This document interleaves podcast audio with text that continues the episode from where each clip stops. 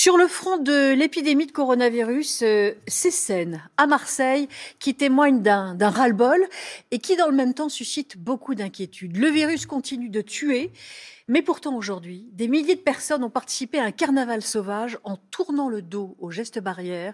Jules Boudier et nos équipes sur place. Un carnaval sauvage en pleine pandémie au cœur de la cité phocéenne.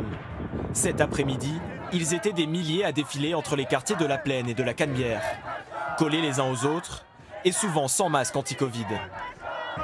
Après un an de galère, ça fait trop plaisir de pouvoir être au soleil avec des gens et tout. Franchement, c'est génial. C'est compliqué de, rester chez soi quand on voit qu'il y a des petits, des petits événements qui se, qui se font comme ça le dimanche après-midi. On ne peut pas arrêter de vivre non plus et euh, arrêter de vivre euh, depuis un an, euh, c'est plus possible. Je pense qu'il faut essayer de voir les choses autrement. L'année dernière, le traditionnel carnaval de la plaine avait été annulé à cause de la pandémie.